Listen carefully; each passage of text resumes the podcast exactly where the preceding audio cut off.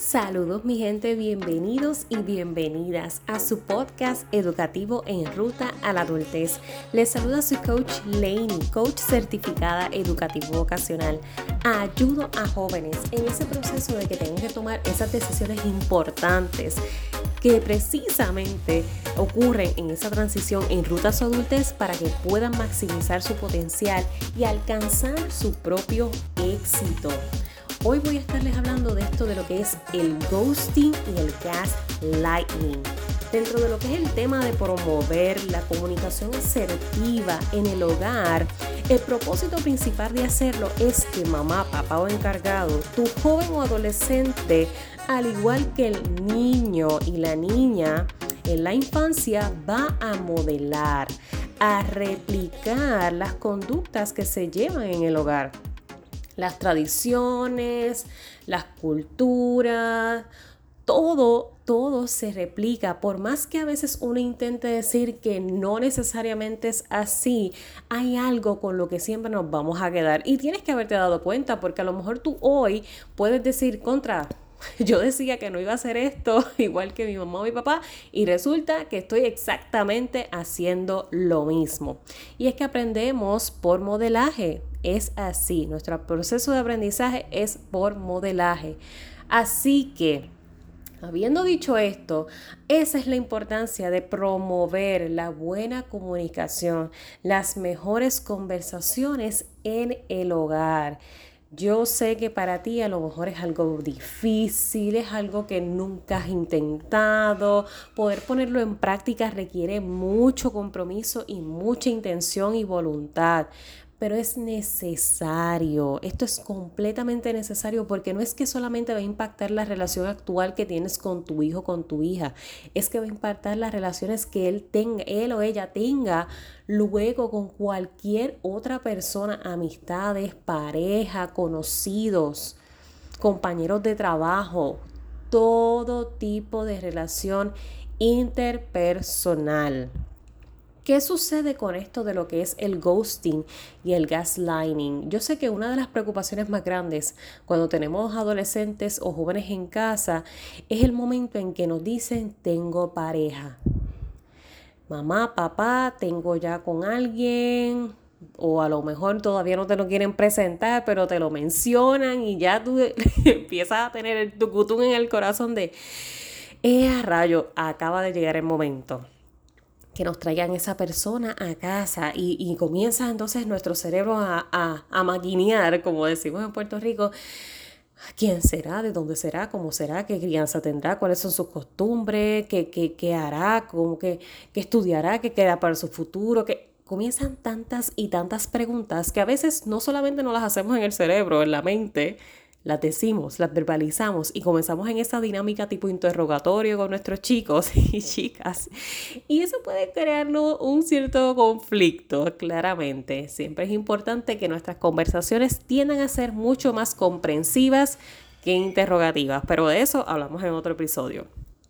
Lo que quiero comunicarte es que ese proceso de tener esa primera pareja o de, cambiar de pareja siempre es no solamente transitorio y difícil para nuestro joven y nuestro adolescente, inclusive para nosotros mismos ya adultos, pero siempre es un proceso bastante intenso te diría yo, bastante intenso a nivel emocional, porque no es que no es que se pone en juego el hecho de que estoy sintiendo todo esto por esta persona, mucha emoción, mucha euforia, mucha adrenalina, ganas de conocer, de explorar, de aventurar, de comernos el mundo, porque es que esa es la energía que de momento nace cuando conocemos a una persona, pero ¿qué sucede cuando la dinámica no fluye como esperada.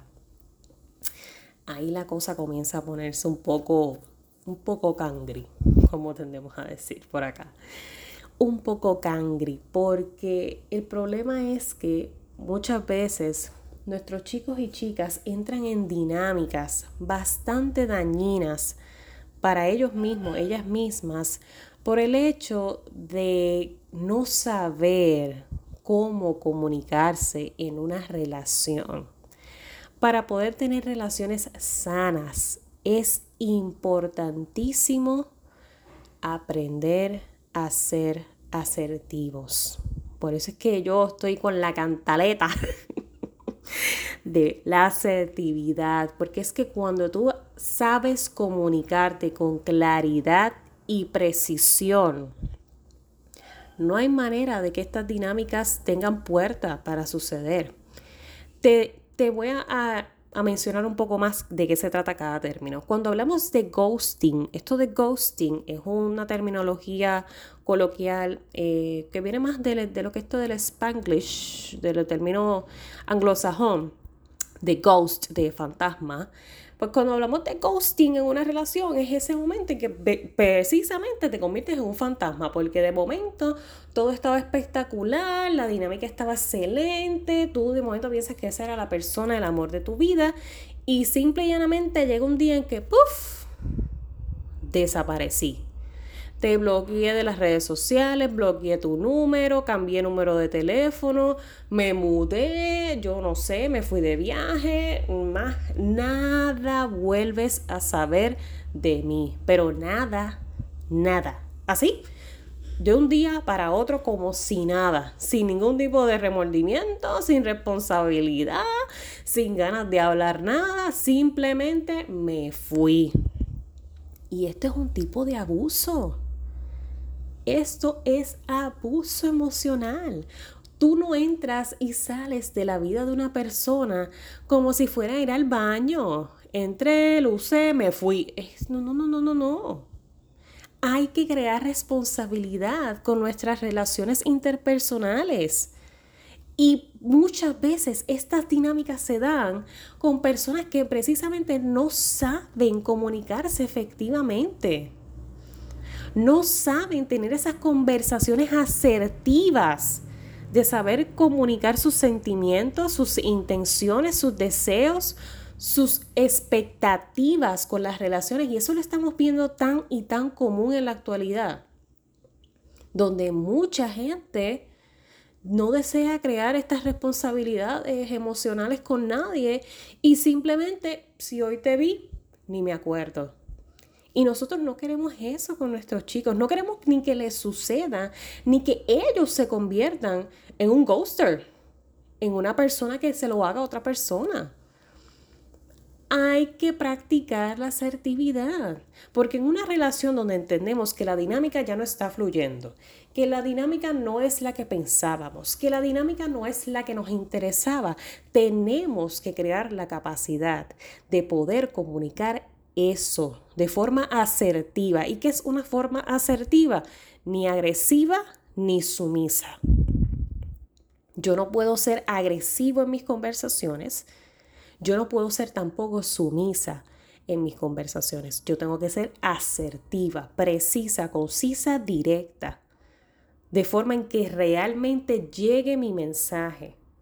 Una manera asertiva de yo decir a una persona que no puedo continuar es decirlo a sí mismo, no puedo continuar, me está sucediendo esto, yo estoy sintiendo esto, yo pensé en algún momento que la relación iba a funcionar, pero me di cuenta que ahora mismo estoy en una situación en mi vida donde me gustaría poder trabajar más conmigo mismo y por ahí seguimos la, narrativa. Cualquiera que sea la razón por la que ya tú no quieras estar en una relación con una persona ya sea amistad o pareja o compañerismo, cualquier relación que tú estableces con otra persona. Tenemos que trabajar con nuestra inteligencia emocional. Tenemos que trabajar con nuestra asertividad. Y eso comienza desde cómo tú, mamá, papá o encargado, te diriges a tu joven y a tu adolescente. Cómo tú creas esos ambientes de conversación en el hogar. Porque eso es lo que eventualmente él o ella va a modelar en sus relaciones. La manera en que tú promueves la comunicación abierta es la forma en que ellos también lo van a hacer. Y hoy en día hay muchas personas que carecen de esta capacidad. Por eso es que siempre resultan en, acciones negativas porque terminan lastimando a otras personas por esa incapacidad de poder conectar o poder ser asertivos. Lo que sucede con, estas, estos, estas microagresiones, porque el ghosting se, se, puede considerar también como una microagresión y el gaslighting, que eso es otro, otra terminología también dentro de las dinámicas dañinas en relaciones. Cuando hablamos del gaslighting es más es dirigido a ese abuso emocional. Y el gaslighting a veces lo cometemos hasta nosotros mismos con decir, ay, tú estás loca o estás loco. Ay, estás exagerando, déjate de eso, eso no pasa. Ay, deja de exagerar. Todo este tipo de frases que a lo mejor para ti parecen bastante comunes dentro de la relación, bastante comunes, como decirlas así, dentro de nuestras conversaciones regulares, si poco a poco se van acumulando, dañan nuestra salud emocional. Porque llega un punto en que realmente nos lo creemos. Nos creemos menos, nos creemos incapaces, nos creemos ser inseguros, nos crea esa inseguridad para con otras personas. Nos crea esa, esa poca conexión afectiva, esos vínculos afectivos comienzan a ser dañinos con nosotros. Y lo peor es que entonces, luego de que me creo todo esto, justifico las acciones. Ay, yo, está bien, porque es que ella lo dice porque ella quiere lo mejor para mí. Yo sé que ella lo dice por eso. Ay, eh, a lo mejor ella me lo mencionó, pero, pero yo sé que esa no fue su intención. Yo sé que eso no, no, no nace de ella realmente. Justificamos a nuestras agresores y agresoras. Eso es parte del abuso emocional. Porque es que genuinamente nosotros sí tenemos una conexión con esa persona, pero esa persona nos está lastimando.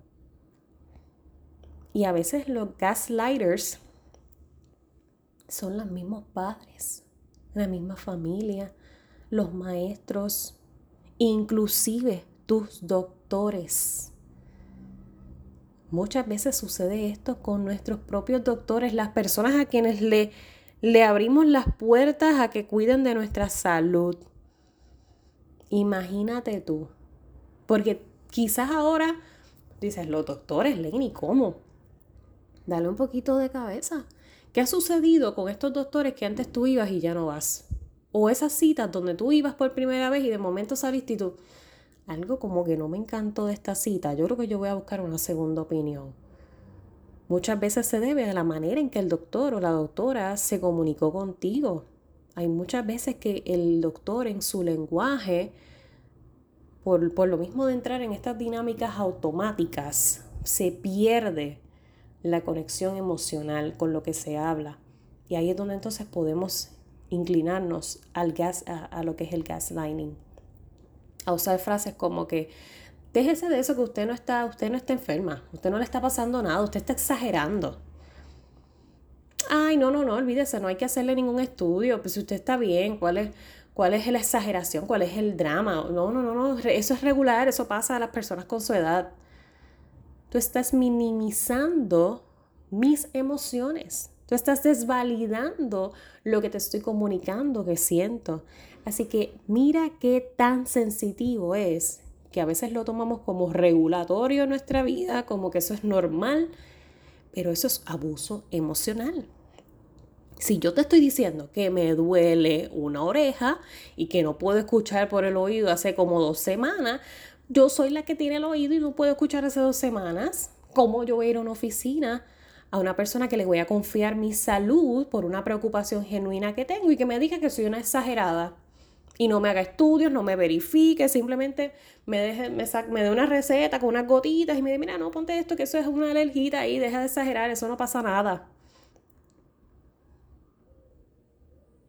Es bien bien importante, mamá, papá encargado, joven que me estés escuchando, identificar esas frases con las que tú sientes esa incomodidad y no ignores tu incomodidad.